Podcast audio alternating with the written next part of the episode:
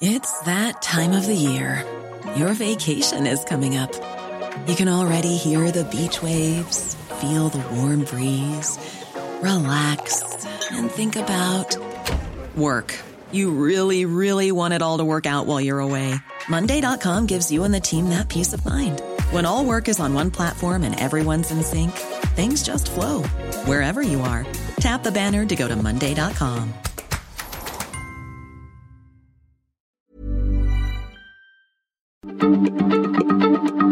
Heraldo Radio, la H se lee, se comparte, se ve y ahora también se escucha.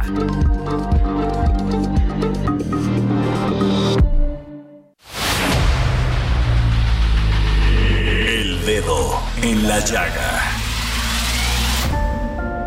Había una vez un mundo en el que nadie creía. Un país de historias inexplicables. Una nación con personajes asombrosos. Santo Tomás tenía razón. Hay que ver para creer. El México increíble, las verdades que duelen, la voz de los que callan, el dedo en la llaga. Infórmate, diviértete, enójate y vuelve a empezar. El Heraldo Radio presenta El Dedo en la Llaga con Adriana Delgado. Oh my god, eso es pa' gente de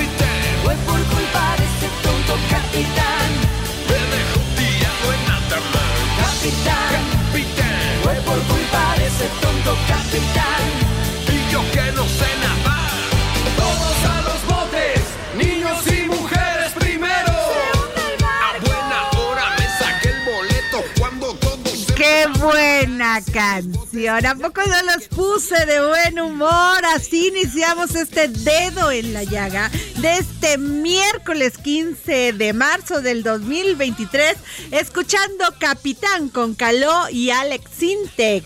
Y es así como recordaban nosotros los noventas y estas canciones nunca van a pasar de moda porque tienen ritmo, porque además están muy bien interpretadas y además Caló era una cosa fantástica y que hablar del gran músico que es Alex Sintek.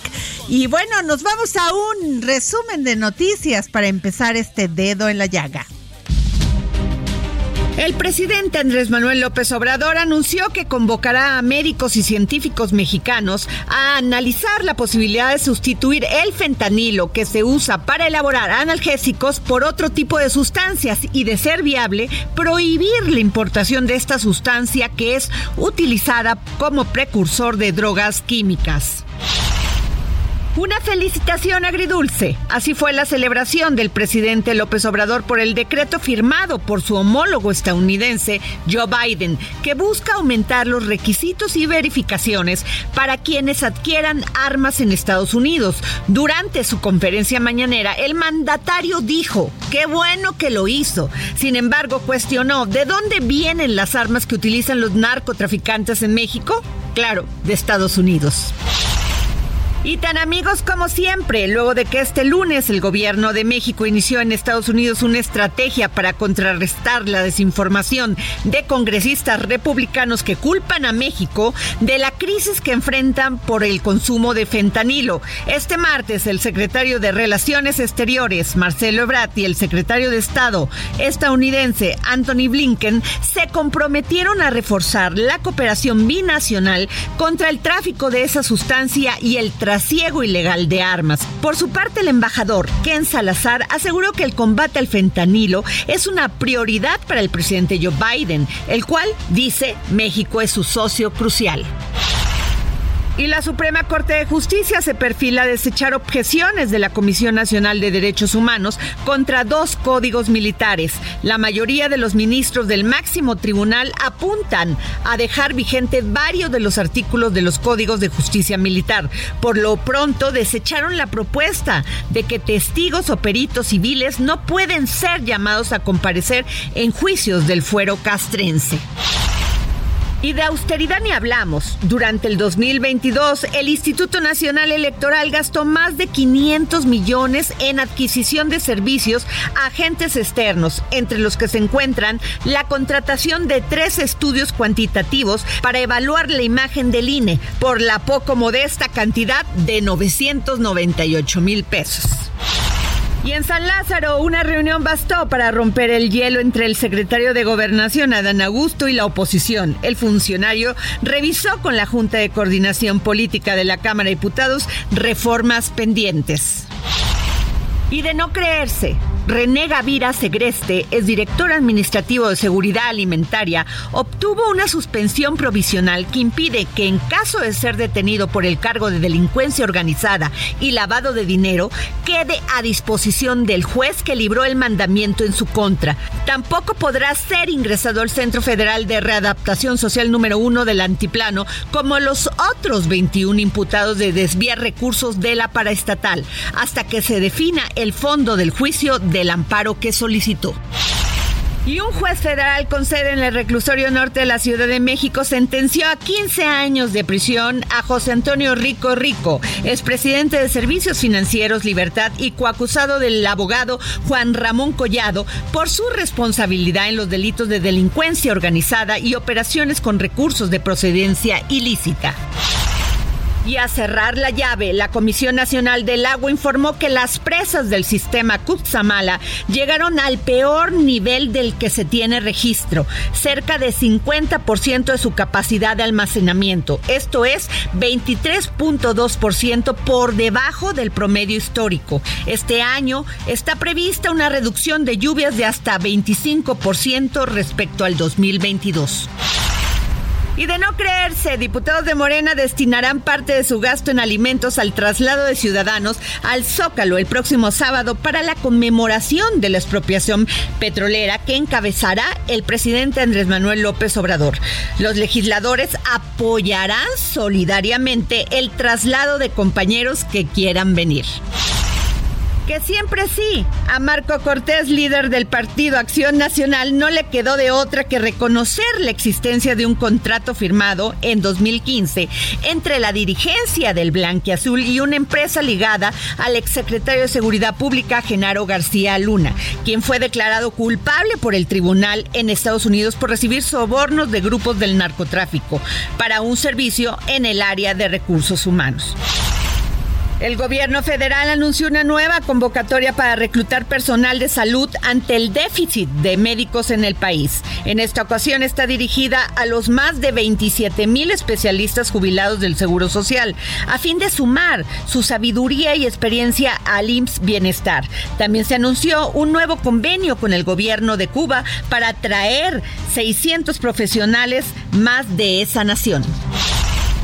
Y la Secretaría de Hacienda y Crédito Público informó que tras un diagnóstico serio y profundo, la Tesorería de la Federación encontró la necesidad de realizar un reordenamiento de las cuentas bancarias de las diversas dependencias, lo que implica el cierre de las que se abrieron en otras administraciones sin justificación y la reapertura de las que sean necesarias.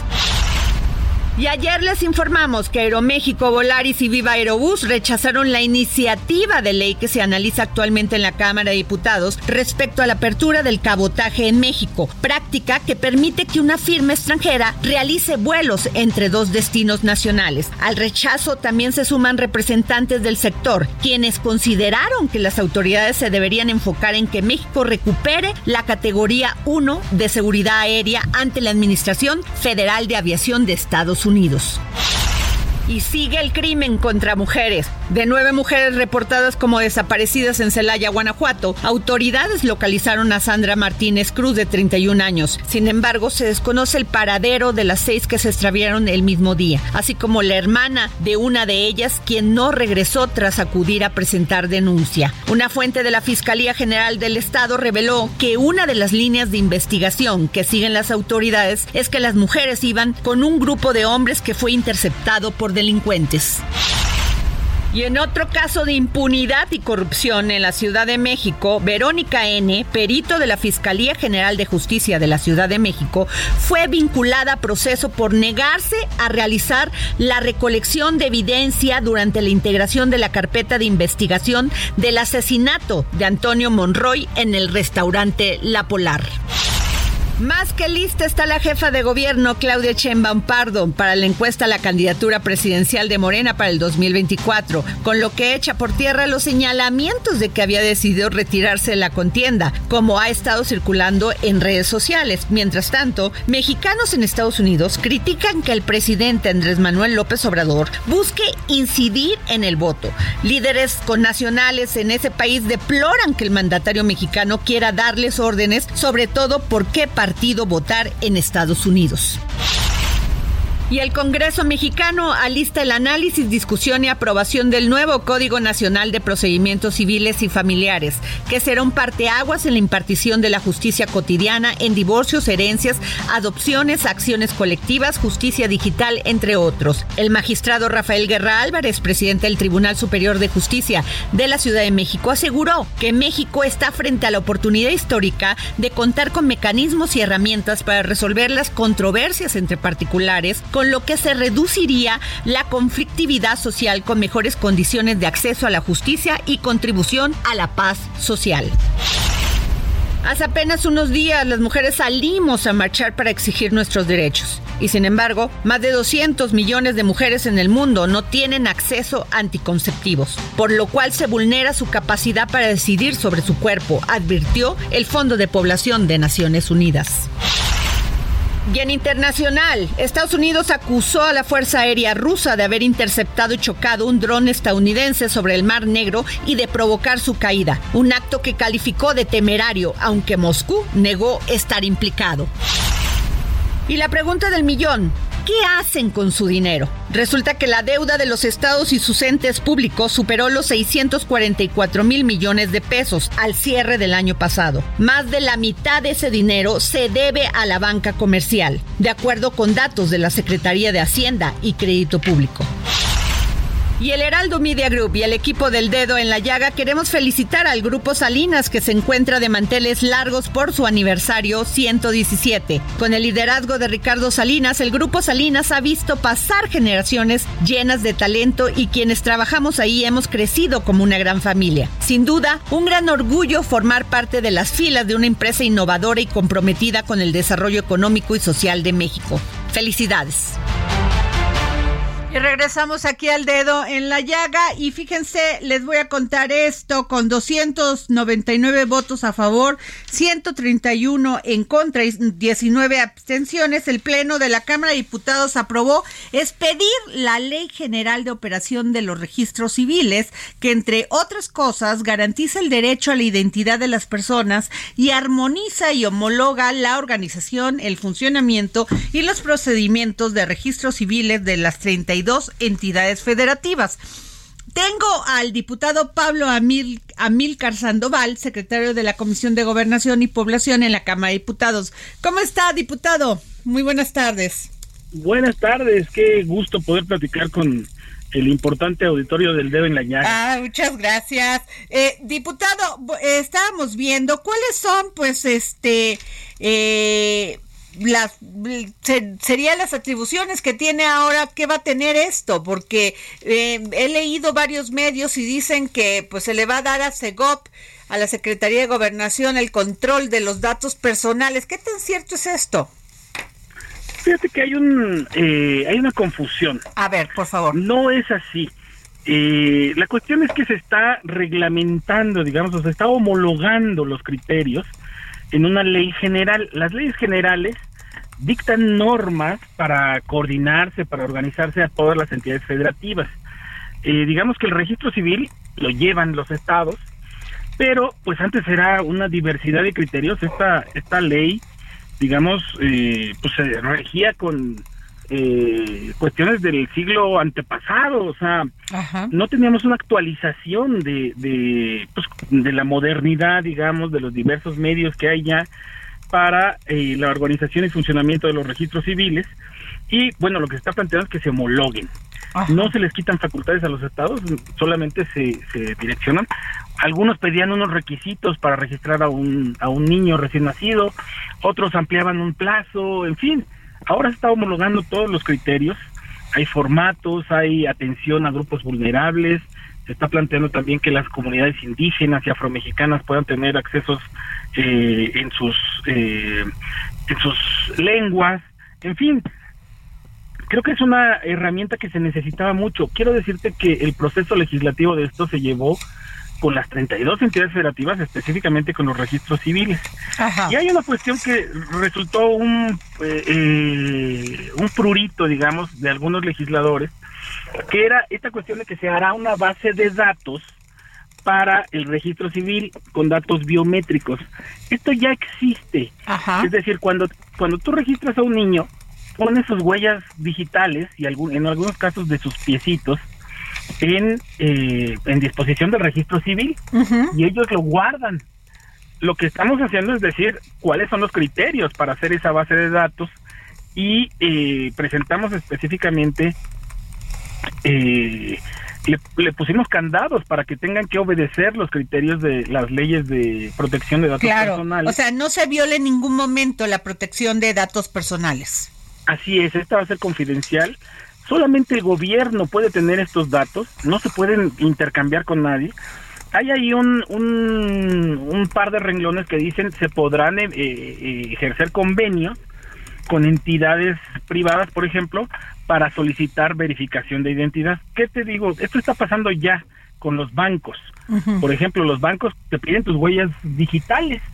Nadie sabemos qué hacen con esas huellas pero lo que se hace es un convenio con el INE y dicen, esta persona que viene aquí a la caja dice que es eh, tal, ¿no? Ajá. Eh, Pablo Amílcar Sandoval. Y dice, pone su huella digital y el INE te dice, sí, esta es la huella digital que yo tengo registrada. Bueno, eso, ese, ese digamos, eh, convenio de, de verificación de datos se podrá hacer también con, el, con las bases de datos del registro civil y que no sean, eh, digamos, vulneradas estas bases de datos. Por ejemplo, el banco te pide las 10 huellas dactilares y necesitamos saber qué se hace con esas huellas, que se, no se utilicen para otras cuestiones. Algunos bancos te piden incluso tu rostro, tu, el, el dato biométrico de tu rostro. Sí, para tener más seguridad, ¿no? Exacto. Y lo que nosotros planteamos es que estos datos solamente los va a poder tener una entidad que es, pues la el RENAPO, el Registro Nacional de Población, y eh, esa base de datos la tendrán que eh, tendrá que pedir datos de verificación solamente de consulta eh, de verificación algunas entidades que conven, que se hagan convenios. Esto insisto ya pasa pasa con el INE los datos biométricos ya los tienen las entidades federativas lo que se estaba haciendo ahora es ordenarlo. Que no quede a disposición, por ejemplo, de algún eh, oficial del registro civil y que él pueda sacar los datos o no, no, no, que se que se resguarden y que se hagan bien. Se, se garantiza también, por ejemplo, los procedimientos para corrección de datos, ¿no? Acuérdate que si hay un error en tu nombre, antes se tenía que hacer un juicio. Qué terrible eso, ¿eh? O que le ponían dos nombres y que uno no se usaba, entonces por por este pues las personas nada más ponían un nombre y bueno, era un drama. Era un drama porque no podías cambiarlo. Exacto. Y algunas entidades federativas te siguen pidiendo eh, cuestiones eh, que no se pueden conseguir, ¿no? O sea, eh, y lo que se está haciendo ahora es reglamentar todo esto de manera igual para las 32 entidades federativas. Procedimientos, requisitos que no sean desproporcionados difíciles o inaccesibles, por ejemplo, para personas o comunidades indígenas. Hay otro dato, por ejemplo, las, las personas migrantes, los que están en Estados Unidos y viven en los eh, en allá y no, no pueden regresar, pues por datos o, por comprobantes que no se tienen, ¿no? Claro. Y eh, que los registros civiles puedan registrar a sus hijos eh, de una manera más sencilla, digamos. Ok. se, se, también se habla de que los pueblos y comunidades indígenas pueden acceder en su lengua a estos, eh, eh, estos servicios y que, por ejemplo, las personas migrantes que están en paso en México no se les pida, por ejemplo, requisitos que ellos tampoco pueden cumplir, ¿no? Claro, pues no sabe cómo le agradezco, diputado Pablo Amílcar Sandoval, secretario de la Comisión de Gobernación y Población en la Cámara de Diputados, que nos haya tomado la llamada para explicarnos esto, pues esta nueva Ley General de Operación de Registros Civiles. Al contrario, creo que es eh, una un gran paso y qué bueno que podemos tener este espacio para difundir lo que se está haciendo en la Cámara de Diputados. Así es. Muchas gracias, este diputado. Y este y déjenme decirles que el tribunal eh, la Sala Superior del Tribunal Electoral del Poder Judicial de la Federación resolvió un juicio en el que se cerró la puerta a la consejera Carla Humphrey para competir por la presidencia del Consejo General del Instituto Nacional Electoral, ya que está prohibida la reelección, aunque ella dice que no se iba a reelegir como presidenta porque no es presidenta del Instituto Nacional Electoral, sino solamente es consejera. En fin, aquí hay muchos criterios jurídicos, eh, Claudia Juárez, lo que sí es que pues se le cierra la puerta a Carla Humphrey, y así lo ha declarado, ¿eh? Que tiene cierta lógica, porque ella tiene el cargo de consejera y ella estaría aspirando a, ser presidenta. Entonces, este, pero pues ahí ya votaron. Y ya, votaron eh, una de las de las de, de este de de eh, ¿cómo se llama? de los integrantes de este tribunal, una la mujer votó a favor de Carla, los demás en contra de Carla Humphrey. ¿No? Y bueno, a ver, sí les quiero decir porque tengo eh, boletos. Tengo tres pases dobles. Tres pases dobles. A quien me diga cómo se llama mi columna del día de hoy y de qué se trata. ¿Sí? Por lo menos tiene que tener una, un enunciado siquiera de qué se trata, porque luego ni me lo ponen. Y luego me, me reclaman que por qué no se los llevaron. Así que me tienen que seguir ¿sí? Y decirme de qué se trata título y de qué se trata la columna, que es muy importante, para que se lleven estos boletos para este juego Pumas contra Pachuca. Es torneo de liga, de torneo de clausura 2023 para este 19 de marzo a las 12 del día. De que, a ver, seguirme de qué se trata mi columna y cómo se llama mi columna. Si no trae estos tres, este, si no tienen estos tres requisitos, no se van a llevar estos pases dobles. Así que aquí se los dejo. Y este, y Claudia, ¿cómo estás? Bien, Adri, pues como dices, eh, hay mucha información. Me quedé pensando en el tema de la comisionada del Instituto Nacional Electoral. Pues sí, a todas luces me parece que ahí hay sesgos de discriminación y como que ahí hay algo turbio. Así, mira, lo que yo te decía, con cuatro votos a favor y uno en contra de la magistrada Mónica Soto Fregoso, los magistrados confirmaron el acuerdo del Comité Técnico de Evaluación para la designación de consejeras y consejeros, por lo que se determinan las personas aspirantes que presentan impedimento constitucional para participar en este proceso de elección de las personas aspirantes a ocupar los cargos de una consejera, presidenta o consejero presidente a mí me quedó muy claro este discurso que iban a permitir que una mujer llegara al Instituto Nacional Electoral, pero bueno, pues se le cierran las puertas a, a Carla Humphrey. Y no está claro, porque eh, estaba leyendo que justo el proyecto del magistrado Reyes Rodríguez, pues fue impugnado por la consejera electoral, como ya comentabas, porque él es cercano a su ex esposo Roberto Gil. Entonces ya no me queda muy claro eh, por qué es el cruce de Tampoco yo. Tampoco, no, no, no, no, no, nos queda claro muchas cosas porque pues se han manifestado muchos y en redes han aparecido mucha información, pero pues la realidad es que pues el tribunal cierra la puerta a Carla Humphrey. Y como lo, lo, has dicho mucho, la discriminación a las mujeres se da en cualquier nivel. Y ayer estaba yo en una cena y hablábamos de los micromachismos, Claudia. Esos que no se ven, esos que no, que aparentemente no pasa nada, pero que son que es machismo. Pero te, me llama Así la es. atención a, qué a, a- a qué niveles se siguen dando. Y fíjate que hablaba con una magistrada y le dije, ¿usted ha sentido, usted ha, ha, ha, este, teni- o sea, ha sentido esa discriminación? Me dijo, claro que sí. Pero nos vamos a un corte y regresamos. Se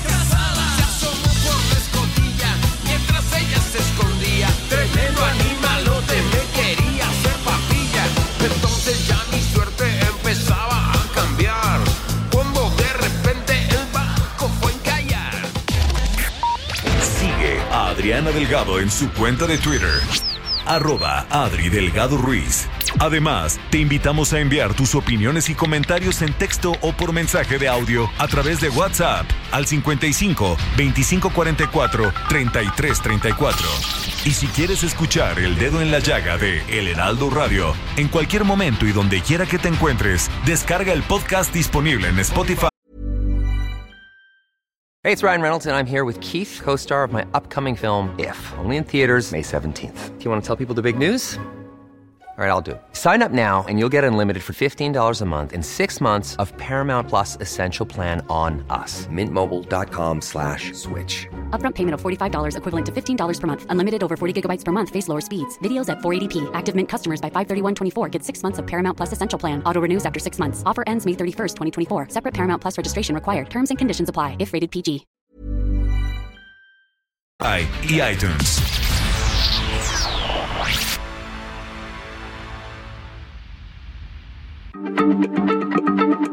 Heraldo Radio, la H se lee, se comparte, se ve y ahora también se escucha.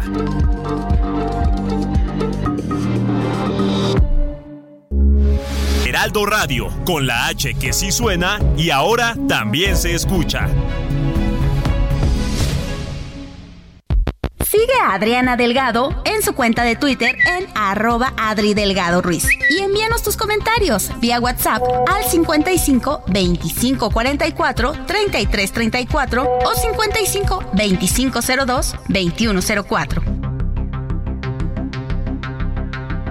Adriana Delgado entrevista en exclusiva a la directora del Museo Nacional de Arte, Carmen Gaitán Rojo. En ese momento descubres a las mujeres que siempre habían participado en la cultura, en el arte, pero en ese momento era como el paso de decir nos dieron permiso.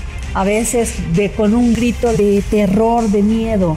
Leonora Carrington, Remedios Varo, descubres también las pinturas a todos aquellos hombres apoyando este movimiento. Claro, pero además date cuenta que también a mí me toca Simone de Beauvoir, por el segundo sexo, me toca Juliette Greco, me toca, eh, digo, ya a mí ya no me toca Edith Piaf porque es muchísimo antes, pero muchas de las mujeres con las que te empiezas a topar en Europa, Agnès Varda, Varda que hacía cine, eh, no sé, las películas de Fellini, Rocco y sus hermanos con Annie Girardot, eran mujeres que ya tenían un ser propio, una voz propia, que se manifestaban. Y tú llegas a México y te das cuenta de que aquí hay mujeres, no nada más como Leonora y como Remedios, que son mujeres vanguardistas europeas. Está María Izquierdo. María Izquierdo. Está Lola Cueto. Está eh, Celia Calderón. Está Rosaura Revueltas. O sea, hay muchas mujeres que desgraciadamente por el, el movimiento en el que imperaba el hombre, que era el movimiento muralista, a muchas de ellas se les hace a un lado. Hoy se están reivindicando muchas de ellas y en este Museo Nacional de Arte las tenemos expuestas. Jueves, 10.30 de la noche, El Dedo en la Llaga, Heraldo Televisión. Y hablando de esta reunión que vamos a tener este próximo mañana a las diez y media de la noche por el Heraldo de México, por el Heraldo de México Televisión, con Carmen Gaitán Rojo. Eso estábamos hablando en el corte antes del que regresáramos aquí a nuestro programa con Claudia Juárez. Qué nivel el de Carmen Gaitán Rojo, directora del Museo Nacional de Arte, el MUNAL. Impresionante cuando una mujer está preparada, tiene la capacidad, tiene esa pasión, habla con emoción, con conocimiento. Qué padre.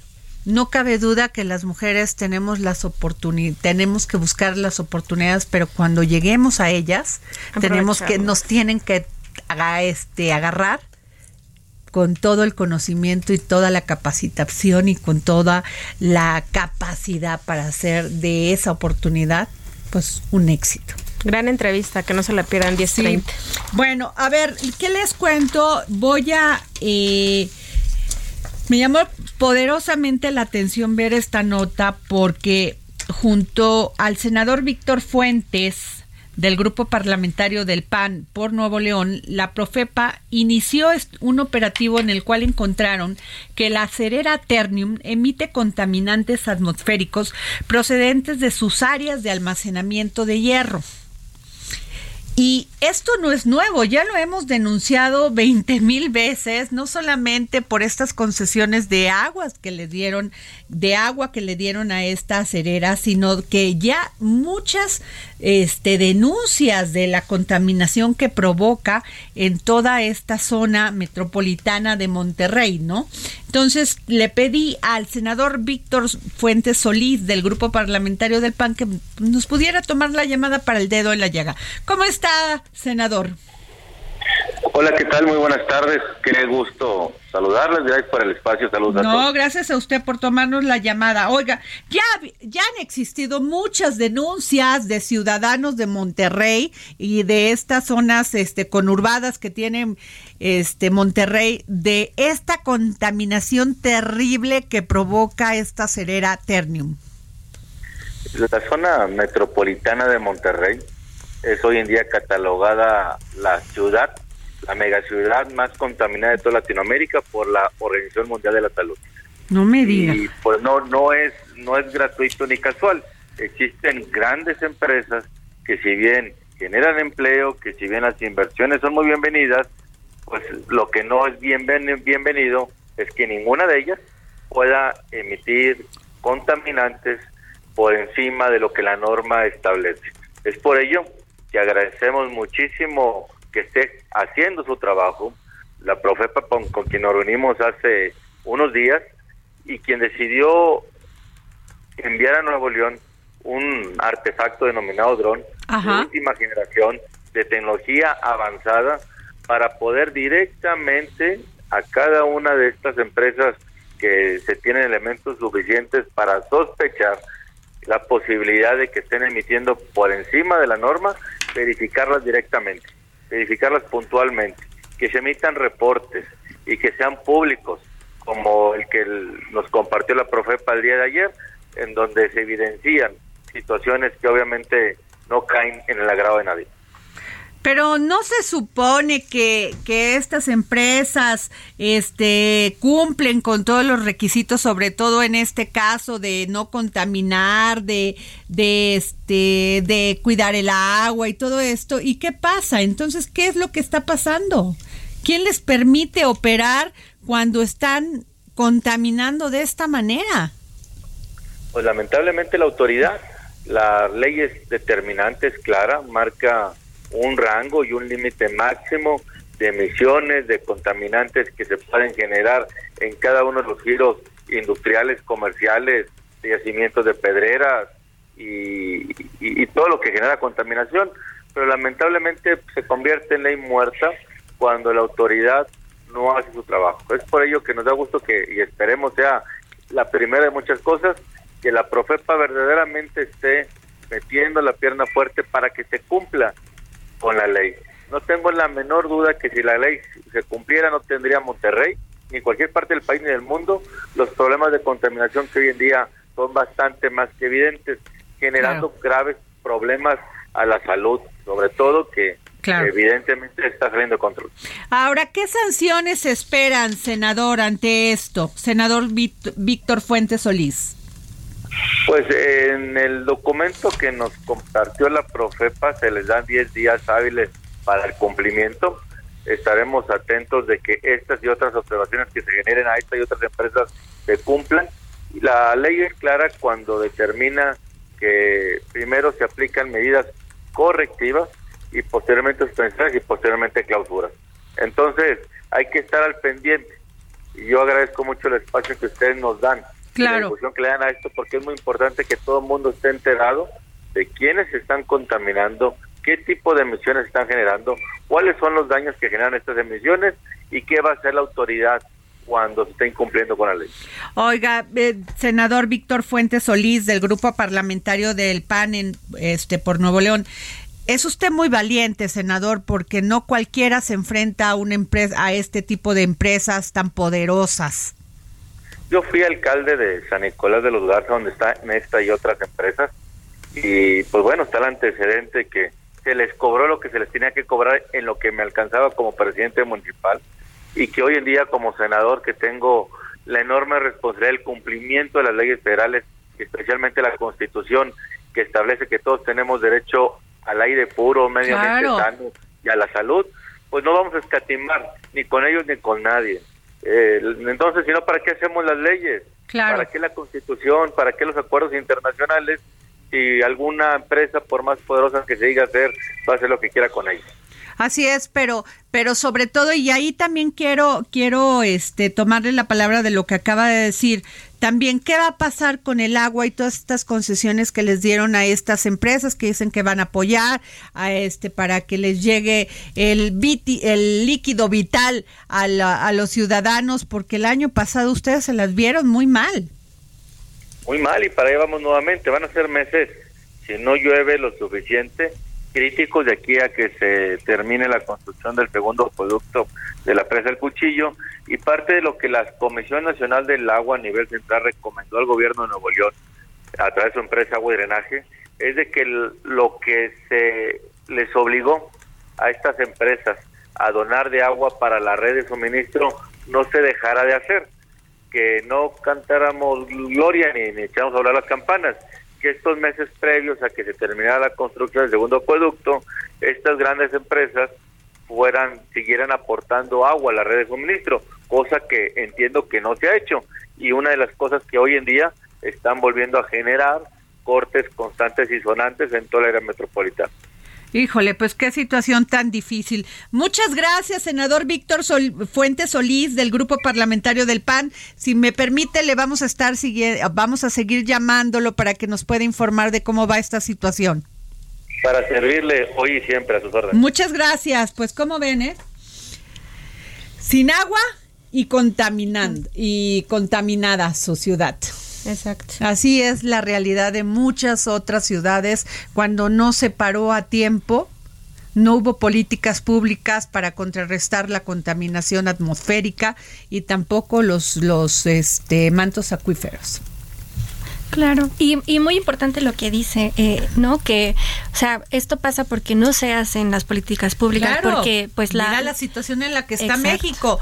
Este, esta ciudad estaba rodeada por no sé cuántos ríos y todos los entubaron, en vez de haberlos dejado hacia el aire, aire libre como en Europa. imagínate que este, este río que pasa, bueno, que es canal, no es río, es un canal que pasa en Ámsterdam, Holanda, lo hubieran entubado. No, pues no. No, bueno, o sea, no tienen vergüenza, ¿no? Pues así entubaron aquí todos los ríos. Y este, y esta es la situación que tenemos y no cuidaron no de este gobierno, sino de muchos gobiernos que han pasado PRI, PAN, PRD este por esta ciudad y mira la situación en la que estamos, no tampoco tenemos agua, pero tam y y un, un grado de contaminación terrible. Gracias a Dios creo que este que que la jefa de gobierno pues está implementando políticas sobre todo por este tema que va a ser pues la escasez de agua en la que nos vamos a encontrar los habitantes de esta ciudad. Y una cosa muy cierta sí tenemos que cuidar el agua. Nada de andarla tirando bañarse cuidarla hasta lo más posible porque no podemos ser egoístas. Nosotros sí tenemos este agua y no podemos ser tan egoístas en, como hay hay partes de, de este país que reciben un, cada 15 días un poco de agua y que viven pues de botes que van llenando. no podemos ser tan inconscientes. Así, pero bueno, nos vamos a mente mujer.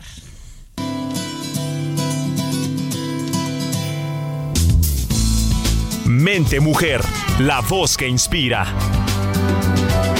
¡Ay, te luciste, productor! Tú sí eres de inteligente, ¿eh? Se lució con su cortinilla de mente mujer, mujer, querido Laf. Y bueno, ya tengo aquí a Dani Zambrano, nuestra editora en jefe de Mente Mujer, y a Claudia Juárez. En esta mesa de cada miércoles donde visibilizamos los problemas, también las, los casos de éxito de muchas mujeres en este país. Así es, Adri, pues antes que nada, muchísimas gracias por el espacio como todos los miércoles. Y sí, justamente como lo dices, hoy traemos una historia que es realmente para inspirar. Traemos la historia de Cintia Molano. Ella es originaria del estado de Coahuila y bueno, ella desde 2015 ha comenzado una lucha por visibilizar y luchar por los derechos de la gente de talla pequeña. Cintia padece, eh, pues sí, una enfermedad que se llama acondroplasia, que es una de, las 400 diferentes displasias que existen en el mundo, la cual es la encargada de generar el enanismo.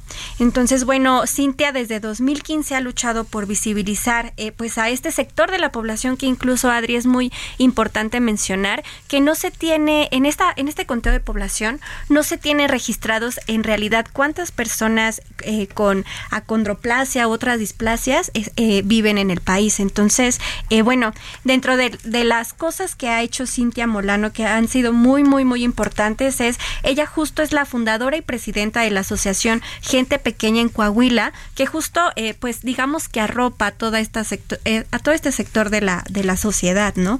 También en 2016, algo muy importante que hizo, ella creó la ley del escalón universal, esta ley que ya ha sido eh, aprobada en diferentes estados de la República, incluso en la Ciudad de México, y lo que propone es que en espacios de uso común, ya sea públicos o privados, como bancos o edificios de gobierno, se implemente un escalón específicamente para que la gente de talla pequeña tenga acceso, por ejemplo, en el banco a ventanillas de banco, ¿no? Porque, por ejemplo, ella en entrevista nos decía, es que yo cuando voy al banco tengo que gritar todos mis datos porque no, no, no alcanzo a, a, la ventanilla, ¿no? Entonces, entonces, es algo muy, muy importante que ya ha hecho. Esta ley eh, inició en el 2016, pero fue propuesta, en fue, perdón, fue aprobada en 2018 en Coahuila y bueno, algunos otros estados que ya la han aprobado son Sonora, Nayarit, Guanajuato, Michoacán y justamente eh, a inicios de año se aprobó en Querétaro. Entonces, es, es una lucha que ella ha, ha seguido muy importante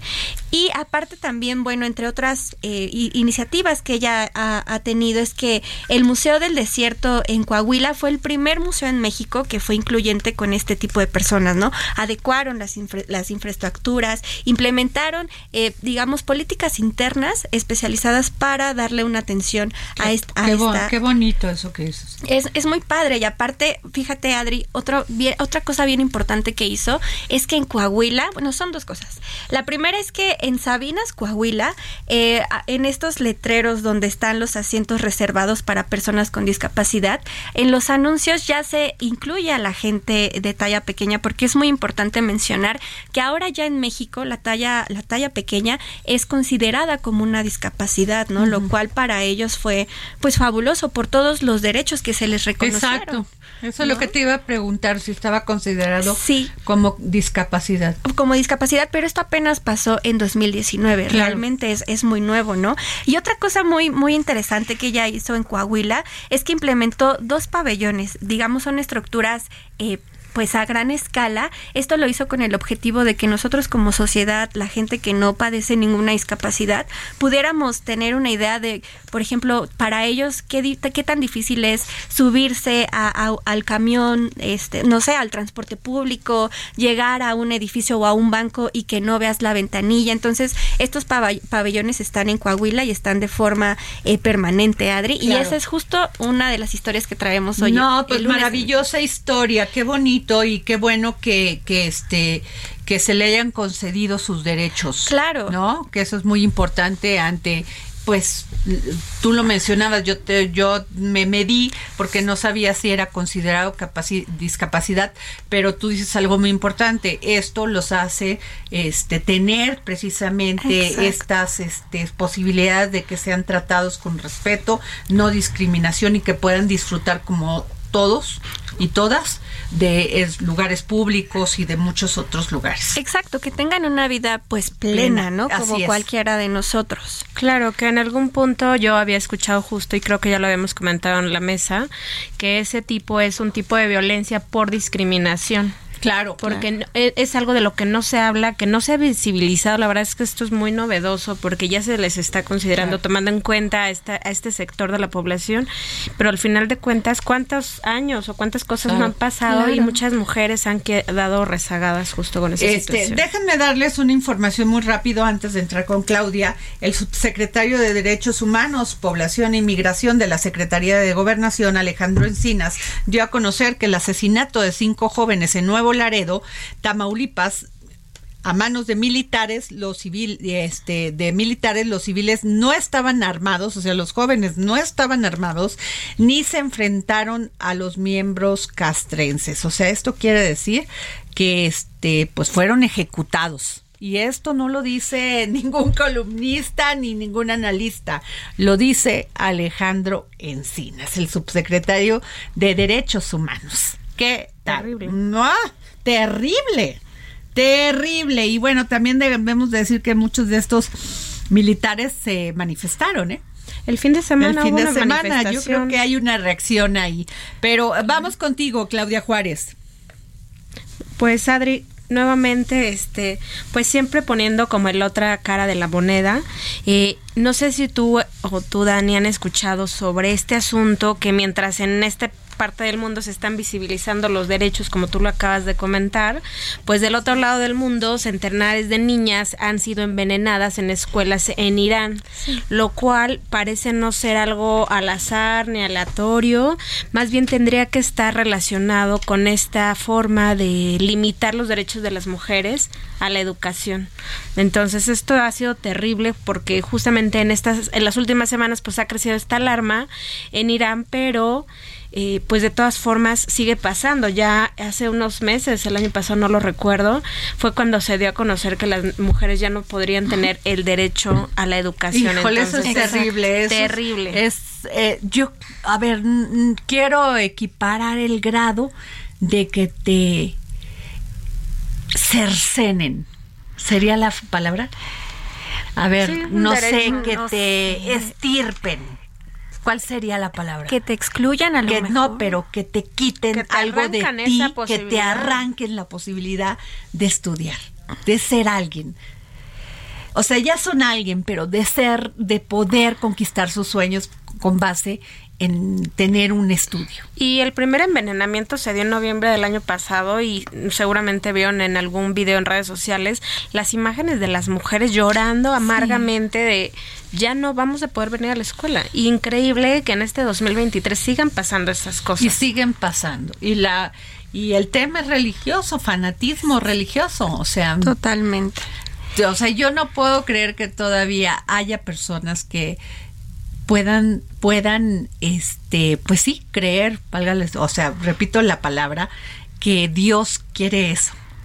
O su Dios, o a quienes ustedes tengan, le tengan fe. Exacto. Y en el corte comercial platicábamos, Adri y yo, justo de la entrevista que presentó ella en el, en el Heraldo Televisión la semana pasada con Gina, la creadora de esta escuela en Círculo. Sí. Y entonces, ¿cómo es posible que una es, el contraste absolutamente eh, esta mujer ha luchado contra viento y marea, se ha tenido también, hay que decirlo, debes de tener eh, los contactos, la gente, estar con la gente indicada. Sin embargo, ella es el claro ejemplo de que cuando se quiere se puede y cuando tienes las libertades. ¿Cuántas historias de mujeres? La pianista, esta chica Hahnemann que dices, he sido discriminada, tengo 16 años, pero soy de, he sido discriminada por ser una jovencita, o sea, por ser una persona muy joven, pero además por, por ser mujer. ser mujer. Híjole, es que no hay manera. Y ella, pues porque tiene una, una, un gran respaldo familiar, ha salido adelante, pero muchas chiquitas no. En fin, pero déjenme, me voy rápidamente con Rosana Ayala, periodista y corredora por la vida, autora de la columna Pasión por Correr todos los martes en el Heraldo de México. Y, me encantó su columna, Mujeres que marchan y también corren. Roxana. Hola Adriana, buenas tardes. Qué bonita columna. Ay, muchas gracias, muchas gracias. Es que de verdad que, que correr, correr, yo siempre he dicho, para correr, una, para que una mujer corra y que una mujer que corre se empodera y se empodera porque se se eh, hace autónoma la disciplina, te ayuda a controlar tu mente, tu cuerpo y así y, y, esto hace que cambie tu vida. Entonces, eh, pero correr libremente, querida Adriana, no siempre fue este, fácil para las mujeres y, y, tampoco con un reconocimiento en competencias atléticas oficiales eh, también fue una lucha, correr libremente fue una lucha histórica claro. Este, del feminismo. Así es. Sí, porque imagínate, con, o sea, en, en otro, en principios de siglo no se iban a poner un pantalón, no estaba permitido, o el siglo pasado. No, no, no. ¿Y sabes hace cuántos años que apenas la mujer corre libremente, corre un maratón, se le permite hace 56 años? En 1967, esta mujer que, bueno, yo la admiro, Catherine Switzer, que corrió el maratón de Boston, se puso un dorsal, se inscribió con sus iniciales porque no se les permitía a las mujeres correr un maratón.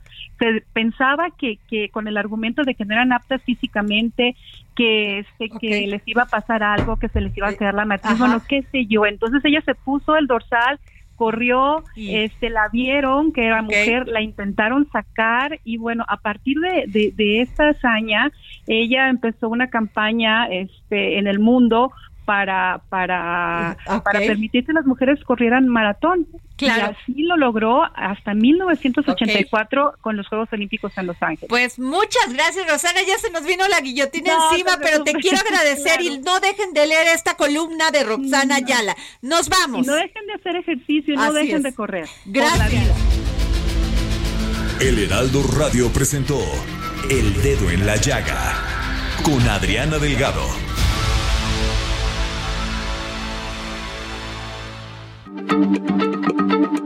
Heraldo Radio, la H se lee, se comparte, se ve y ahora también se escucha.